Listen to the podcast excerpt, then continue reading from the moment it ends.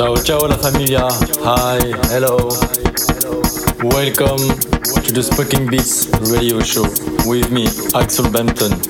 This week, I present you my selection of the week. It's time for the radio show. For Enjoy.